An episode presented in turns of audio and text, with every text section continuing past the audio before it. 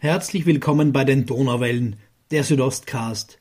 Mein Name ist Florian Kürer-Wielach und ich habe vor einigen Tagen die ukrainische Stadt Tschernowitz besucht, um Gespräche zu führen, auf akademischer wie humanitärer Ebene Solidarität zu zeigen und mir ein Bild von der Lage vor Ort zu machen. Im Folgenden hören Sie mein Interview mit Evgenia Lopata, der künstlerischen Leiterin des Lyrikfestivals Meridian Tschernowitz. Mit ihr habe ich über die Zukunft des renommierten Paul Celan Literaturzentrums und des mittlerweile sehr bekannten Lyrikfestivals unter Kriegsbedingungen gesprochen. Was ich sonst noch erfahren und gesehen habe, können Sie in meiner Reportage unter www.ikgs.de slash Czernowitz 2022 nachlesen und in den beiden anderen Podcast-Folgen dieser kurzen Serie vertiefen. Aber wir haben noch dieses Gefühl an das ähm, Genießen von dem Leben, das hier in Tschernowitz seit Ewigkeit war. Und wir wollen es noch ein bisschen behalten. Und äh, das ist auch der Punkt, äh, in dem die, die einheimischen Tschernowitzer sich sehr stark von den Menschen unterscheiden.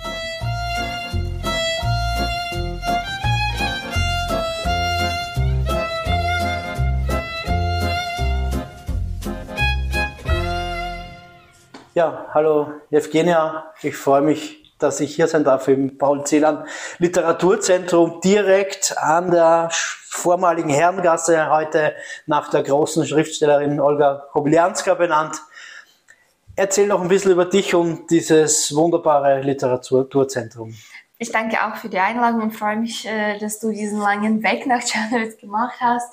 Mit dem ähm, geschlossenen Himmel äh, geht es nicht so leicht jetzt momentan mit Reisen, aber äh, dank den Nachbarländern kann es doch aus Österreich oder aus Deutschland relativ gut laufen. Ähm, mein Name ist Evgenia Lopata. Im normalen Vorkriegsleben bin ich Kulturmanagerin und Übersetzerin äh, und leite das Internationale Lyrikfestival Meridian Channels, den gleichnamigen Verlag und äh, das Paul Celan Literaturzentrum hier in Channels. Bin die Programmleiterin und beschäftige mich mit den internationalen Kooperationen unserer Literaturkooperation und dazugehörigen Institutionen eben wie Verlag, Festival und das Literaturzentrum. Seit dem 24. Februar mache ich ähm, alles, was mir angeboten wird, in dem Sinne, dass es ja äh, auch viele volontäre Projekte gibt oder auch Medizinlieferung oder auch ähm, Hosting äh, of Refugees, also ganz viele Flüchtlinge, mhm. die hier äh, in Czernowitz die Bleibe finden. Damit beschäftige ich mich auch, dass diese Leute bequem hier den Wohnplatz finden und ähm, ähm, die wichtigste Sache wahrscheinlich, die ich momentan mache seit diesen fünf Monaten, ist die Präsenz ukrainischen Literaten in dem europäischen Kulturraum. Ähm, und ich, was, das, was ich mache, ist die Organisation von den Lesungen von diesen Autoren an verschiedensten Festivals oder in Literaturhäusern, äh, meistens online, aber auch ganz viel offline äh, Reisen von ukrainischen Literaten äh, nach Deutschland, nach Österreich und in die Schweiz bin auch selber ganz oft zu den Podien eingeladen, zu den Fragen der Ukraine. Bist viel im Fernsehen auch, habe ich gesehen. Genau, das war, äh, muss ich mal sagen, das war so die erste Welle. Momentan ist es halt nicht so aktiv, was ich äh, auch so ein bisschen schade finde, dass die Ukraine so langsam aus diesem Informationsfeld ausfällt. Ja. Ähm, von der anderen Seite, dass äh, wir, wir sind momentan jetzt in unserem Bereich, im, im Kulturbereich ganz aktiv und äh, das ist ja sozusagen unsere kulturelle Front, an der wir auch stark sind und äh, wir tun das, was wir am besten können. Und in dem Sinne finde ich, dass äh, also unser Beitrag als Kooperation im Bereich Literatur äh, momentan aktiv für die Unterstützung der Ukraine geleistet wird. Äh, und ja, eben das Zelanzentrum, wo wir heute sind, äh, bei diesem Podcast, ähm, ist eine Kultureinrichtung, äh, das wir 2013 zusammen mit Svetoslav Pomeranzev und Petro Rychlo hier in Czernowitz gegründet haben, gedacht als ähm, Literaturhaus ähm, als Veranstaltungsraum und Ort für die Events von ukrainischen und ausländischen Literaten, Musiker, Schriftsteller, äh, Journalisten und viele, vieles. Also alles rund um Kultur. Da finden Leute hier den Raum, um ihre Werke oder ihre Arbeit zu präsentieren für das Publikum hier in Czernowitz mhm. oder auch für das internationale Publikum in Online-Streams. Die normale Arbeit des Zentrums vor dem Krieg ähm, war so, dass wir hier drei, viermal in der Woche eine Veranstaltung hatten. So oft. Genau, also relativ oft und auch, auch sehr verschiedene Veranstaltungen. Manchmal sind das auch die Events für die Kinder, für die Entwicklung von den Kindern oder auch Lehrstunden, Autogrammstunden, die Pressekonferenzen von Journalisten oder wenn die Leute mit Kultur beschäftigt in die Stadt kommen, dann haben die die Kommunikation mit den Journalisten zum Beispiel, die kommen hierher und wir ähm, stellen ihnen den Raum dazu zur Verfügung. Mhm. Äh, und jetzt mal äh, seit dem Februar ist es so, dass wir ja vielleicht nicht so wirklich viel Events, aber ja trotzdem mindestens eine Veranstaltung eben pro Woche hier im Zentrum haben. Mhm. Und ähm, es gibt auch großes Interesse momentan an, an, an die Literatur und an die Literatur, an Literaturerbe der Stadt. So kommen auch ganz viele Leute hierher. Meistens sind das äh, die geflüchteten Menschen, die auch ganz oft zum ersten Mal in Czernowitz sind, niemals davor hier gewesen und dann plötzlich für sich diese Literaturerbe und die Literaturstadt Czernowitz entdecken. Mhm. Und da stellen wir auch äh, zur Verfügung, um mal halt zu erzählen, was war die Stadt, was ist die Stadt heute, was machen wir. Und ähm, dazu dienen auch die Bücher, die wir hier in Czernowitz veröffentlichen. In unserem Verlag Meridian Czernowitz, aber in anderen Partnerverlagen wie in dem Czornivivci Verlag für die Kinder oder Bücher 21. Auch ähm, interessante Literatur aber auch ganz viele Verlage aus der ganzen Ukraine, so dass die Leute hier auch einen Einblick in die zeitgenössische ukrainische Literatur bekommen. Und äh, also das ist unsere Arbeit. Wir äh, arbeiten hier täglich. Ja, sind dafür für diejenigen, die sich momentan für Literatur interessieren. Und das Letzte, es gibt sehr viele davon. Das ist schön zu hören. Also spürt man schon, dass hier die, die Rückmeldung und das Interesse ja. weiterhin sehr groß ist trotzdem oder vielleicht sogar wegen der Situation? Eben, also ich würde mal sagen, es gibt hier momentan mehr Interesse als noch vor dem Krieg, mhm. äh, weil die heimischen Leute, also die Tschernowitzer, die sind gewohnt, äh, den Literaturveranstaltungen, Kulturveranstaltungen und äh, man muss wirklich äh, überraschen können, damit das Tschernowitzer Publikum zum mhm. Veranstalten kommt zum Beispiel. Aber die Leute, die, so sage ich mal, hungrig an, an Kultur äh, sind, die kommen sehr gerne. Mhm. Und wir sehen auch diese Leute mit äh, so blitzenden Augen, die sind sehr gespannt. Und äh, das ist auch für uns auch sehr angenehm, dass wir dieses neue Publikum gewinnen und auch diesen Leuten behilflich sein können auf ihrem Weg der Entdecken mhm. der ukrainischen Literatur, aber auch europäischen. Das heißt, die, die sind aber meistens Menschen, die an sich kulturinteressiert sind, aber halt aus anderen Teilen der Ukraine kommen ja. und jetzt mal sagen, jetzt will ich mal wissen, was hier in Tschernowitz ja. literarisch geboten ja. wird oder auch, ihr hattet ein Konzert, hast du gesagt vorher, ne? Genau. Also auch ein bisschen andere jede Art Ganz von Kultur. Viel. Und ich freue mich, dass die Leute nicht so an einem, was weiß ich, in einer Wohnung sitzen oder ja. einem Wohnheim, weil sie momentan untergebracht sind, sondern so ein bisschen in die Stadt gehen und immer mal nachfragen, was ist das Zentrum, wer ist der Paulsland, habe ich niemals gehört. Mhm. Und dann erzählen wir und erklären das. Ähm, und äh, ja, ich finde es cool, dass, dass es Interesse gibt weil äh, das ist ja eben die Aufgabe von der Kultur, ne? also in, in, den komplizierten, schweren Zeiten den Leuten etwas für, für Nachdenken anzubieten, etwas vielleicht auch so ein bisschen zu erholen von der Realität. Und ähm, ich finde es wunderbar, dass es die Bücher sind und dass die Leute diesen Weg in Literatur und in Kultur finden und nicht ja. irgendwo anders. Man sagt ja manchmal, wenn Krieg ist oder sonstige Krisen, man hat keine Zeit für Kunst und Kultur. Aber ich habe das Gefühl, dass das nicht für alle gilt, ne? sondern eben auch, ja, ähm, manche gerade dann eben diese Zerstreuung suchen oder vielleicht auch mehr als Zerstreuung, vielleicht auch Halt.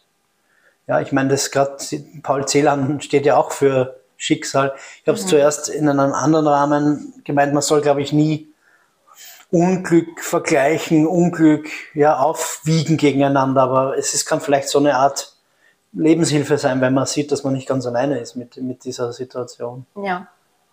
Naja, Paul Zahn ist äh, ja für, für das Lesen nicht für alle sehr gut passend. Ich meine, es mhm. gibt ja ganz viele Leute, die einfach nicht verstehen, ja. was er schreibt. Aber äh, der Lebenslauf äh, selber, der also das, das Schicksal, ja. ja, sowieso, das ist ja halt ähm, sehr bewunderlich, dass wir, weil ich habe mich mit Solan ganz viel beschäftigt und seit zehn Jahren während äh, dieser Zeit mache ich so Kultur und das Festival und so habe ich mich wirklich sehr intensiv mit Science-Werk beschäftigt und ich habe auch ganz viel darüber gesprochen und ganz viel ähm, an, an, an, an Präsentationen und Gesprächen beigebracht in dem Sinne, wir wollten eben auch in diesem Jubiläumsperiode von Paul Celan, seit 2018 bis 2021 waren wir diese vier Jahre wirklich sehr intensiv mit Celan beschäftigt. Und bei diesen Veranstaltungen, Diskussionen und Lesungen haben wir versucht, den Leuten zu erklären, was das Schicksal von Paul Celan war und warum es wichtig ist, einfach zu analysieren, was sein Leben war.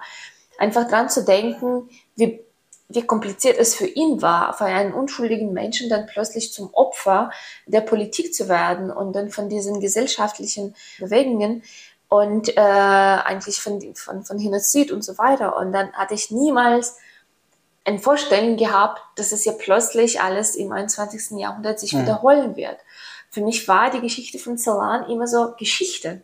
Also das war immer so was, ja, nicht so lange her, ne? also 100 Jahre äh, vor uns.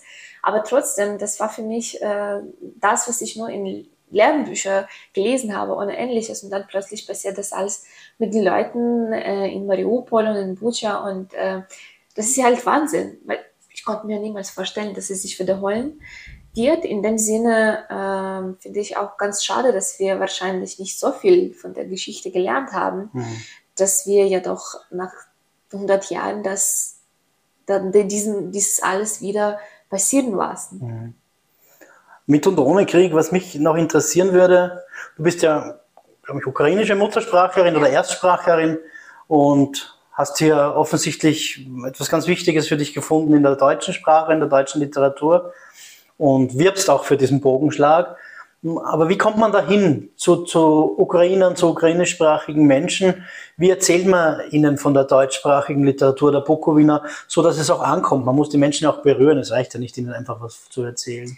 Das ist leicht, äh, mit den Leuten aus Tschernowitz äh, dieses Thema zu kommunizieren, weil äh, das, was mich bewegt hat, ähm, im, im Sinne der Organisation von dem Festival oder so, ich habe mit 18 angefangen, das Festival zu leiten und ich hatte natürlich auch ganz... Mit 18? Ja. Okay.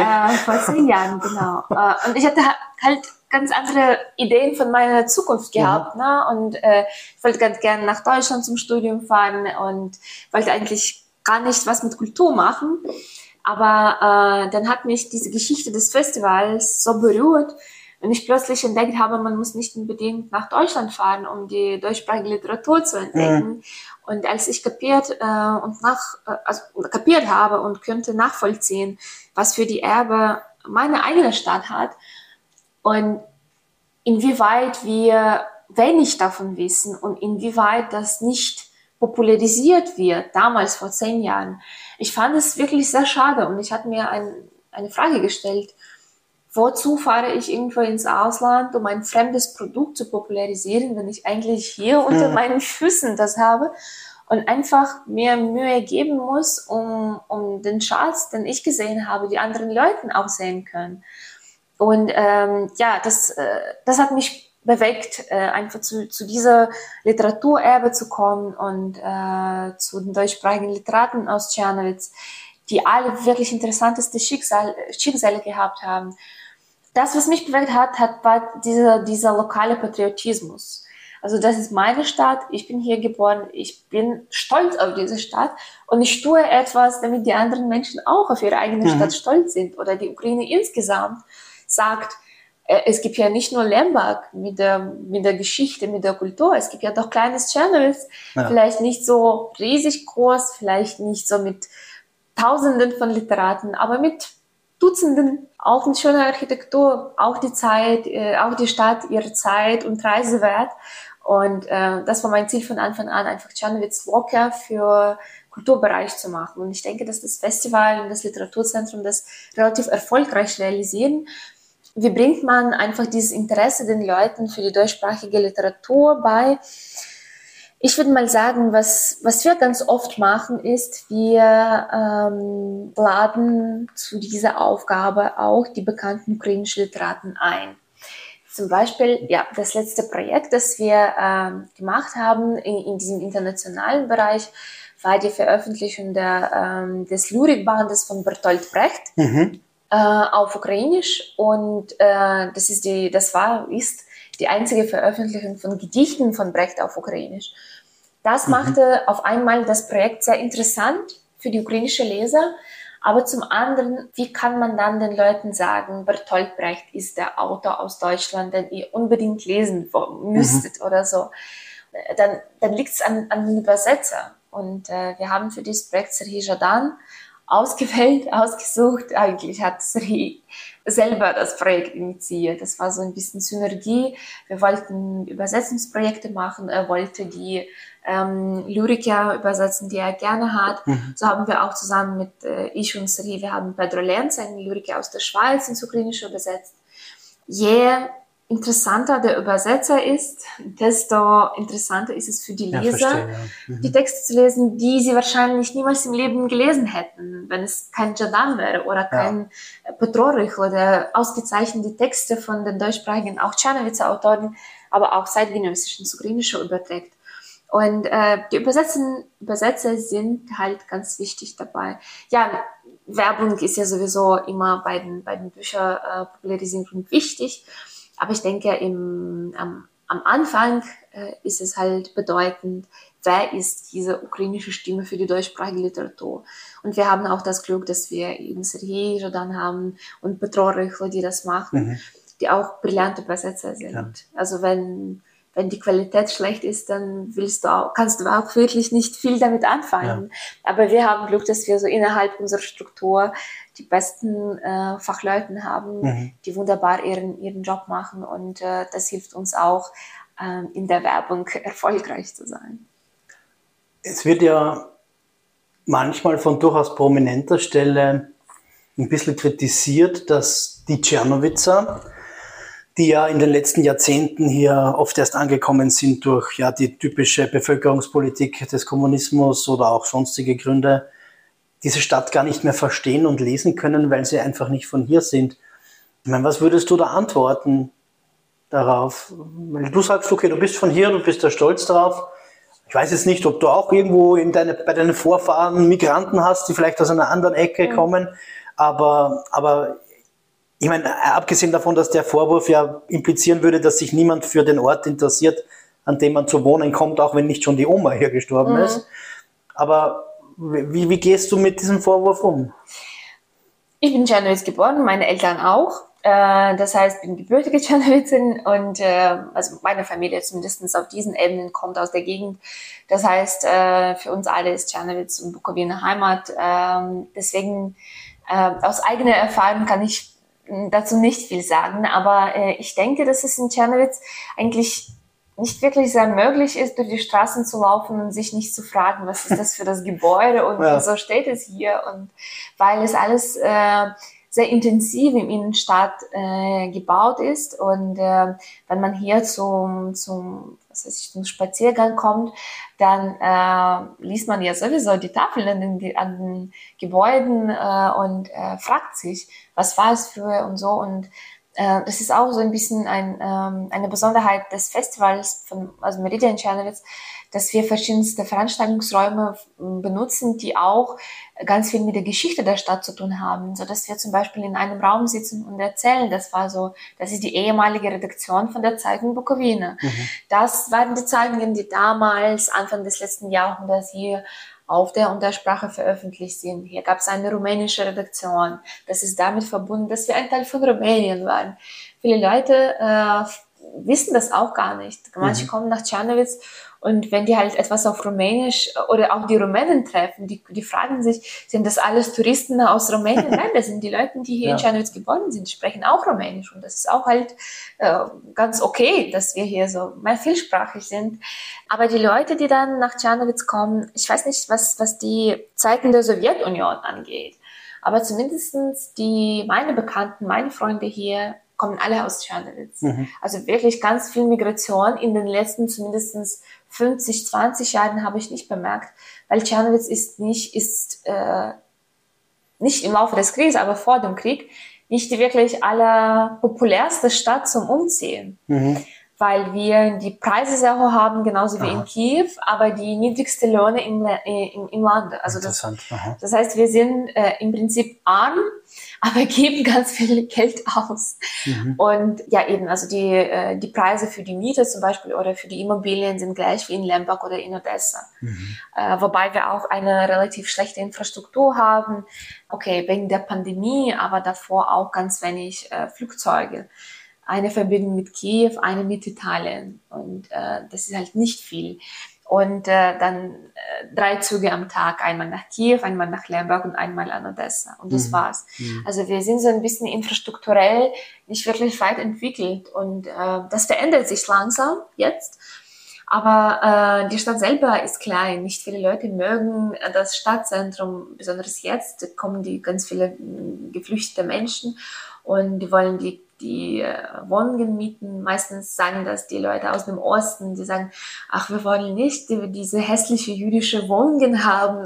Oder, ja, oder diese österreichische, diese alte, wo man kein Wasser hat, weil, weil, weil da so was Probleme im Haus ja. gibt oder so. Oder dass diese ähm, wir nennen das gebrochene Zimmer. Also plötzlich, also es gibt ganz viele Wohnungen in Czernowitz, die alte österreichische Wohnungen, die relativ groß waren, mhm. mit großen Räumen, die wurden dann in den Sowjetzeiten umgebaut und äh, damit man so viele, aber Verstehen, kleine ja. Zimmer hat. Mhm. Und momentan sie sehen diese Wohnungen genauso aus wie in der Sowjetzeit. Und viele Leute kommen und sagen, wir wollen diesen Bedingungen nicht leben. Wir ja. wollen, das weiß ich, äh, diese neue Mit dem Block, mit dem Ja, Block. genau. Gibt's auch ganz viele hier ja. in Tschernowitz, ja. keine Frage. Aber die Leute wollen auch sowohl im Zentrum leben, aber auch in diesen neuen schönen Häusern. Mhm. Und das passt nicht zueinander, weil wir im Stadtzentrum so eben alte Häuser haben. Also, wie gesagt, nicht, viel, nicht viele Leute mögen es oder die wir beschweren, die Leute beschweren sich auch ganz oft, dass man hier so, äh, wie heißt es? Ähm, das Pflaster, genau. Katzenkopfpflaster hat. Genau, mhm. und dann fährt mit dem Auto oder mit dem Fahrrad und die Stadt ist für die Fahrräder gar nicht geeignet und so wird Czernowitz in diesem gewohnt. Ne? Ich habe gesehen, die E-Scooter fahren jetzt trotzdem rum, ne? Ja, genau. Das Obwohl ist ja das doch, hier nicht passt. Eben, und das ist doch noch die andere Frage mit diesen Bolt-Bikes und so, die äh, die äh, laufen so schnell hier in der Innenstadt, wobei wir hier so ein bisschen gewohnt sind, spazieren zu gehen, ja. nicht, uns nicht beeilen. Und ähm, es gibt ja sehr wenig Platz für alle, sehr knapp. Ja. Äh, und besonders wenn die geflüchteten Menschen hier in Czernowitz momentan sind. Die Stadt ist klein, aber die Anzahl von Menschen ist sehr groß und wir müssen irgendwie für, füreinander, miteinander einen Raum finden. Jetzt, also zuerst mal finde ich es ganz interessant, dass hier der Kontrast sehr groß ist zu dem, was halt Leute wie ich mitbringen, wenn wir hier spazieren gehen, dann finden wir das alles toll und die Fassaden ja, und das finde ich auch. Man, man, man, fühlt sich ja gespiegelt irgendwie historisch, wenn man aus Wien kommt oder so, musste man auch mal hinterfragen, aber so ist es. Und wenn du dann erzählst, dass aber Leute aus dem Osten jetzt gar nicht so viel Lust haben auf, auf diese Architektur, zumindest nicht drin zu wohnen. Ne? Also, also auf, auf die Architektur so ein bisschen zum Nachschauen. Als Kulisse. Cool. Ne? Ja, ja, die kommen, die sind wirklich schockiert. Einige Leute sagen, die haben niemals sich vorstellen können, dass es sowas in der Ukraine gibt. Aha. Ja, ich, ich höre auch relativ oft, wir, wir sind nicht so Ukraine-typisch. Und das ist auch ganz klar, die Leute kommen aus der Zentralukraine, aus, aus dem Osten oder aus dem Norden. Die haben ganz andere äh, Kulturgeschichte gehabt, auch äh, ja, Czernowitz ist ja quasi so eine Mischung von Kaunka und dann von Rumänien und äh, so ein bisschen Sowjetunion, aber im Zentrum ist es nicht so wirklich zu spüren, aber trotzdem, wir sind so sehr gemischt und für manche Leute ist es eine Entdeckung, was die Stadt ist. Für, für, für mich so ganz normal. Mhm. aber ähm, wenn ich lange nicht in Czernowitz bin, sondern so ein bisschen unterwegs, ich spreche nicht über Odessa oder Kiew oder Kharkiv oder Lviv, die wunderbar entwickeln sieht oder so, aber in kleineren Städten, zu diesen post-sowjetischen Städten, aber ich hasse das Wort post-sowjetisch, aber trotzdem, äh, ich finde nichts für, für mich in, in den Städten und ich fühle mich irgendwie sehr fremd, mhm. obwohl ich in meinem Land bin, aber äh, also das Gefühl der Stadt ist für mich so ein bisschen fremd. Deswegen mhm. kehre ich sehr gerne wieder nach Czernowitz, so da, da, wo ich mich zu Hause fühle mit dieser europäischen Architektur, aber auch mit, mit dem Stil des Lebens. So ist es. Ich äh, arbeite hier im Salamzentrum und dann mindestens einmal am Tag gehen wir Kaffee trinken ins schöne Kaffeehaus und beeilen uns nicht, lesen die Bücher in der Mittagspause. Und manche Leute kommen einfach und schauen uns mit so großen Augen, weil die beeilen sich, machen etwas mit den Laptops, aber wir haben noch dieses Gefühl an das ähm, Genießen von dem Leben, das hier in Czernowitz seit Ewigkeit war. Und wir wollen es noch ein bisschen behalten. Und äh, das ist auch der Punkt, äh, in dem die, die einheimischen Tschernowitzer sich sehr stark von den Menschen unterscheiden. Also insofern ist der Vorwurf, dass vielleicht Neuankömmlinge es ein bisschen brauchen, um sich zu identifizieren, gar nicht so falsch. Ich weiß nicht, ob es so ein bisschen in zeitlicher Perspektive die Frage äh, betrifft oder ob wir jetzt momentan über die Leute, die hier nach dem massiven Krieg angekommen sind. Weil diejenigen, die, ja, also Flüchtlinge sind auch alle sehr verschieden. Ne? Es gibt, wir haben hier gleich neben dem Zentrum eine Stelle für die Ausgabe von humanitären Hilfe.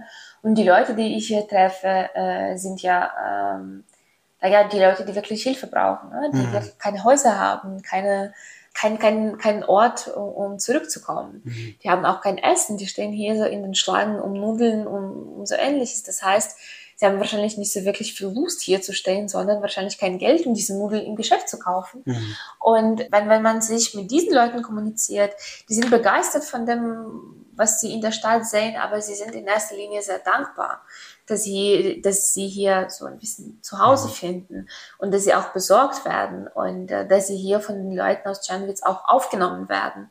Nicht als Geflüchtete, sondern als Gäste der Stadt. Mhm. Und ähm, dass, dass wir halt für diese Leute einfach unsere Türe geöffnet haben, auch zu Hause diese Leute aufgenommen haben. Aber es gibt ja natürlich auch die Leute, die relativ reich sind, die dann nach Czernowitz gekommen sind mit den Geschäften, mit den Businesses und äh, ja, dann schmeckt äh, der Kaffee in Czernowitz. Na, das ist schon mal ein so falsch, ne? Also, na, hallo. und in, in der Sporthalle und es gibt ja nur zwei Schwimmbäder in der Stadt mhm. und so und so. Und es gibt ja auch kein McDonalds, was eine so eine Katastrophe für vielen Leuten ist. Ähm, aber dann ist es halt die Frage des Verständnisses. Ne? Ja. Was, was ist für die Leute? Deswegen ähm, halt sehr verschieden. Und ähm, ich sag mal so, für für die Situation, die wir momentan haben, wurde Czernowitz wirklich zum, zum sicheren Ort für, für viele Leute. Und ich freue mich, dass, dass wir es machen könnten, das, das zu tun und ja. die Türen den Leuten zu öffnen, damit die hier mit, mit uns sind und sich vielleicht äh, in Sicherheit fühlen. Vielleicht, weil wir halt hier nicht so sicher sind. Das ja. heißt, äh, es kann auch mit uns passieren. Großer bald äh, ja. noch nie, aber das ist eine nicht, offene ja. Frage. Sind wir schon mitten im Krieg und wir sind bei offenen Türen und deswegen müssen wir jetzt unbedingt über das großartige internationale Lyrikfestival Meridian reden, das auch mitunter und ziemlich zentral in deinen Händen liegt. Ihr zieht das durch, habe ich gelesen und gehört. Ja, genau. Wir, ähm, diese Entscheidung war, war sehr klar, aber sehr schwer gemacht. Mhm. Also wir wussten, äh, dass wir jedenfalls das Festival nicht cancel werden, weil wir kein Recht dafür haben. äh, wir stehen da auf, an der Front und ähm, wenn wir die, also die Kulturaktionen aufgeben, wenn wir halt ein bisschen Rückstand nehmen, das wird niemandem helfen. Und äh, die Armee äh, kämpft eben darum, dass wir hier im, im Zivilleben auch was tun für die unterstützenden Leuten und das ist auch die Aufgabe der Kultur. Äh, und äh, das wäre auch unsererseits sehr falsch, zu sagen, nur weil wir kein, kein Geld haben und keine Finanzierung wollen wir nichts tun. Man muss die Wege finden, man muss ja halt äh, überlegen, okay, vielleicht gibt's noch den und den Partner, vielleicht könnte er die Finanzierung geben. Ja, nicht so in den Summen, die wir früher, aber vielleicht. Und äh, das war auch so ein bisschen ähm, anstrengende Arbeit äh, im Bereich Fundraising und ich muss mal sagen, dass wir die Absagen vor allen staatlichen mhm. Institutionen bekommen haben. Innerhalb der Ukraine schon klar. Also man, man, man hat total Verständnis damit, dass, dass das Geld äh, innerhalb der Ukraine für die Armee fließt. Finde ich auch ganz wichtig. Ähm, dann haben wir mal versucht, im Ausland so ein bisschen Geld zu finden. Und äh, zu meiner Bewunderung haben wir in Deutschland auf der institutionellen, staatlichen Ebene keine Unterstützung gefunden. Mhm wobei wir seit sehr vielen Jahren durch das Auswärtige Amt Deutschlands unterstützt waren. Und dann plötzlich kommt, also es ist ja halt schon fast Ende Juli und wir haben immer noch keine Rückmeldung von, mhm. ähm, von der deutschen Ministerien. Und äh, das finde ich auch so ein bisschen seltsam, kann über vieles sagen, aber was mich überrascht hat, wir haben das Geld in äh, Privatinstitutionen gefunden, mhm. weil dass wir in diesem Jahr das Festival mit den deutschen Autoren möglich haben und die Dolmetschung ins Deutsche haben, äh, ist alles dank dem Verlag aus Stuttgart, Klett-Cotta, mhm. die äh, ihre Bereitschaft ausgesprochen haben, das Festival zu unterstützen. Ja, super. Mhm. Und äh, wir haben niemals so private Förderung gehabt, dass ein Verlag zum Beispiel äh, sagt, okay, wir wollen euch unterstützen. Und ähm, das war ganz toll, dass wir diese Leute getroffen haben und äh, dass sie so bereit sind und äh, dass sie auch die äh, Wichtigkeit dieses Festivals nachvollziehen. Und ähm, vielleicht ist es auch besser so, weil dann haben wir einen Partner und äh, wirklich einen Partner, der unglaublich interessiert ist an dem, was passiert und wirklich will etwas beibringen. Und dann äh, gab es auch Sponsoren, die jahrelang das Festival unterstützt haben, aber in diesem Jahr abgesagt haben. Warum, warum äh, so hören jetzt Staaten auf zu finanzieren? Warum ja, einige haben ihre Firmen Filialen auf? in der Ukraine geschlossen. Mhm. Die Mitarbeiter arbeiten nicht mehr da, die Budgets sind begrenzt. Einige geben auch das Geld für die anderen Projekte und so. Aber sehr aktiv sind ja sowieso aus unseren, unseren Partnern äh, geblieben, äh, das Goethe-Institut zum Beispiel oder die Schweizerische Botschaft oder die Stiftungen auch in der Schweiz, mhm. ähm, aber auch die Partner, mit denen wir Jahre gearbeitet haben seit dem Anfang des Festivals für Bundesland Kärnten, Georg Drostowski Gesellschaft und auch noch einige, die dann, für die es auch so äh, ein Herzenangelegenheit ist, dass das Festival weiter zu unterstützen. Schön. Die mhm. Beiträge sind nicht groß, aber das ist auch symbolisch, Natürlich, dass der ja. Mensch nicht sagt, okay, in diesem Jahr nicht, weil diese einmalige Absage heißt, es ist hier für die Zukunft alles nicht mehr fix. Ja. Genau, aber wir, wir waren am Anfang uns alle eigen, dass wir äh, auch selber, wenn wir mit wirklich viel Geld das Festival trotzdem machen, äh, wahrscheinlich auch ohne Honorare für das Team, aber trotzdem wollen wir, dass die Autoren etwas verdienen und äh, die Infrastruktur insgesamt. Und an dem Festival werden wir auch das Geld, äh, die Spenden für die äh, Ukraine sammeln. Da gibt es drei Möglichkeiten, entweder für die äh, Soldaten direkt oder für die äh, humanitäre Fragen äh, oder auch für den Ankauf der äh, Transportmittel beziehungsweise von Autos für die Armee. Da kann man entscheiden, was man gerne unterstützen möchte. Waffen, Schutz, ähm, äh, Ammunition oder auch so ein bisschen Lebensmittel und anderes mhm. für die Leute da im Osten. Ähm, aber das Festival wird sich nur in einem von den normalen Vorkriegsfestival unterscheiden, dass wir in diesem Jahr ähm, keinen Spaziergang durch Czernowitz machen. Mhm.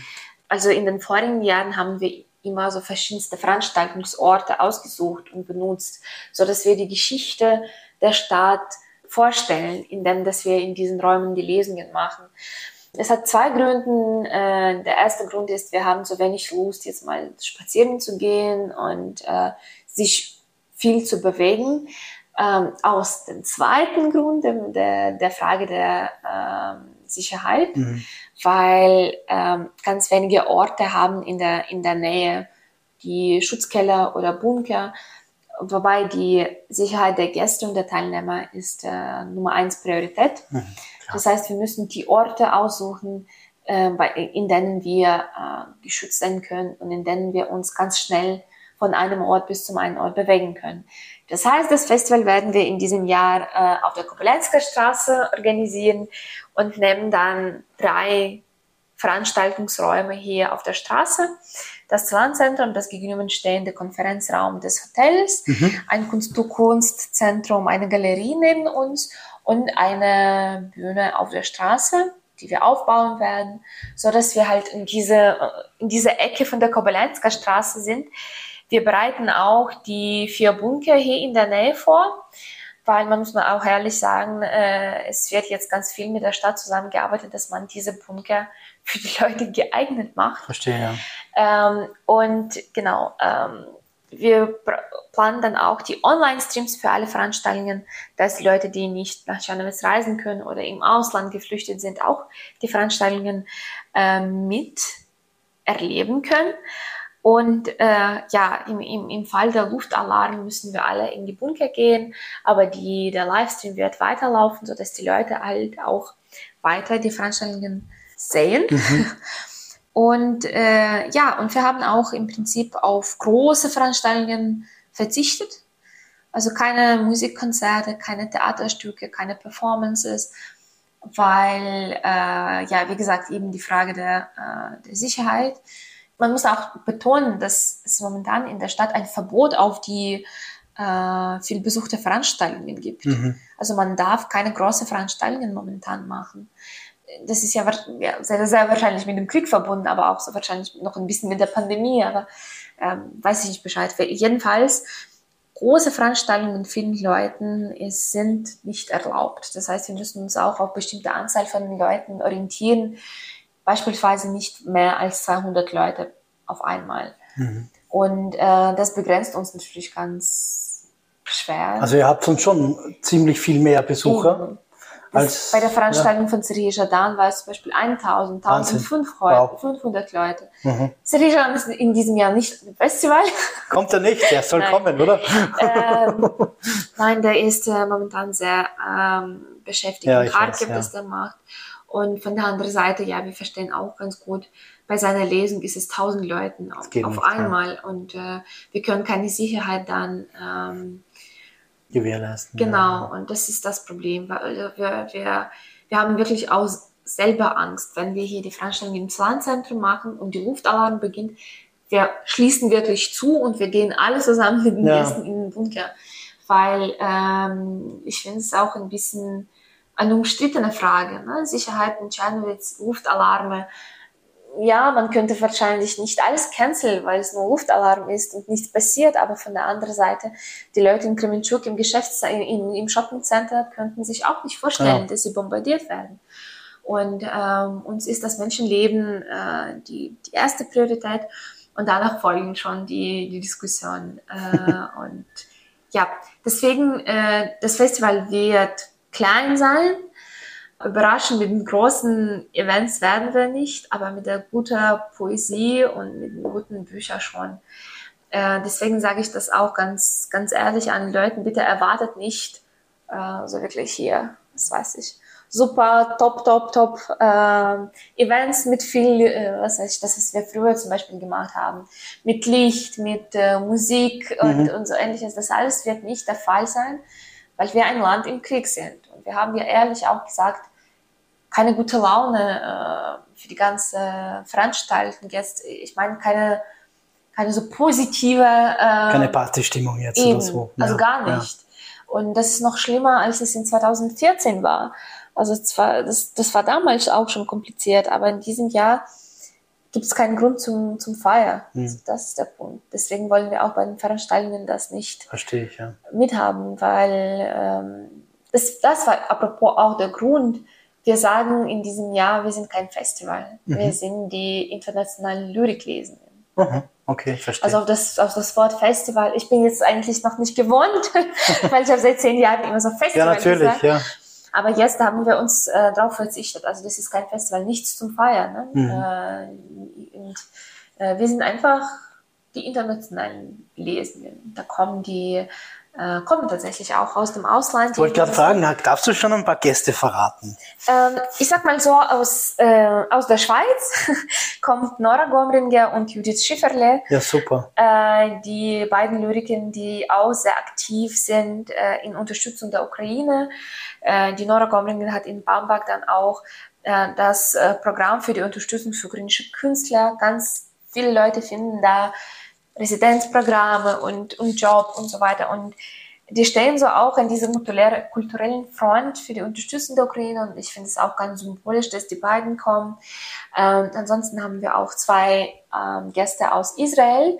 Äh, der eine davon kommt äh, für sich nach Czernowitz und zwei deutschen Lyriker, die auch für sich nach Czernowitz äh, kommen und dann noch ein paar Journalisten und wahrscheinlich noch ein paar internationale Gäste, aber äh, wir besprechen noch die Möglichkeit. Ganz viele wollen natürlich auch äh, beteiligt sein im Online-Format. Ja. Äh, und das wollen wir auch, aber äh, letztes Jahr und vorletztes Jahr waren ganz viele in, in Online zugeschaltet oder in Aufnahmen, Lesungen vorgezeigt. Aber wir finden, äh, dass es in diesem Jahr eine hohe Zeit ist, dass die Leute persönlich in die Ukraine kommen und durch diese Reise einfach so ein bisschen Solidarität zeigen, dass mhm. sie auch hier vor Ort sind und hier vor Ort einen Beitrag leisten. Und äh, ich freue mich riesig, dass ganz viele Autoren das zusagen und gerne kommen. Ich bin sehr gespannt, wie das alles läuft. Ich werde dann alle persönlich in Jasse alle treffen und von dem Flugzeug abholen. Äh, sehr seltsam. Wir ja. hatten früher diese Erfahrung gar nicht. Aber äh, logistisch geht's ganz, ganz leicht. Also man, man muss einfach ein bisschen Mühe geben. Das, das lohnt sich alles, weil lohnt, dann ja. haben wir ja sowieso die Lesungen von den deutschen, von den schweizerischen, von den israelischen Autoren hier in Czernowitz. Und die Leute kommen und entdecken diese Poesie. Und das war, das war immer unser Ziel. Und äh, der Krieg war auch kein, ähm, keine, kein Grund dafür, dass wir jetzt aufgeben ja. und sagen, wir wollen es nicht weiter tun. Wir haben, ja, wie, wie ich gesagt habe, wir haben kein Recht dafür. Die Armee kämpft nicht darum, dass wir jetzt sagen, keine Lust jetzt mal auf Literaturevents. Doch, man muss einfach nur dran denken, es können keine, was weiß ich, lustige Partys sein oder so, obwohl auch, auch diese manchmal nötig sind, dass die Leute so Natürlich, ein bisschen ja. Erholen. Und äh, dafür steht unsere Armee, dass wir ja relativ normales Leben weiterführen können. Und äh, deswegen sind wir sehr dankbar, dass wir dank der ukrainischen Armee doch mm, in der Lage sind, äh, die Lesungen zu machen, die Bücherpräsentationen zu machen. Deswegen tun wir das. Macht das. Und ich freue mich sehr auf äh, 2., 3., 4. September. Äh, und die Online-Streams werden auch da sein, auch mit Dolmetschung ins Deutsche, ja, super. so dass wir halt auch im Online präsent sind und nach der Pandemie sind die Menschen immer noch ein bisschen gewohnt, auch online die Events mitzufolgen. Deswegen lade ich alle ganz herzlich ein, so ein bisschen vor dem Laptop in Wien oder in Berlin zu sitzen, ein bisschen von der ukrainischen äh, Literatur zu hören. Ich denke, die Infos gibt's dann auf der Website. Die ja, Website, die geben wir dann in die Show Notes. Dann kann sich jeder informieren. Wir streamen auch gerne als IKGS äh, mit. Ähm, und ich persönlich freue mich, ähm, das auf die eine oder andere Art auch mitverfolgen zu können. Ich wünsche euch alles, alles Gute, großer Respekt, dass ihr das durchzieht. Und äh, ich kann, ich kann ja nur bestätigen, nur nicht aufgeben, oder? Es geht einfach weiter. Ne? Ja, man, man darf es nicht machen. Weil das ist genau das, was, äh, was die Russen von uns wollen, zu sagen, schaut mal, die haben ja doch keine Kultur, wieso machen sie nichts? Mhm. Und ähm, also mit, mit unseren Festivals oder Foren oder einfach Veranstaltungen leisten den Widerstand und zeigen, na, wir haben was zum, zum Vorstellen, wir haben was zu präsentieren, wir sind den Leuten interessant, sowohl hier in der Ukraine, aber auch im Ausland. Und äh, soweit wir das weitermachen, soweit sind wir auch dann stark zusammen.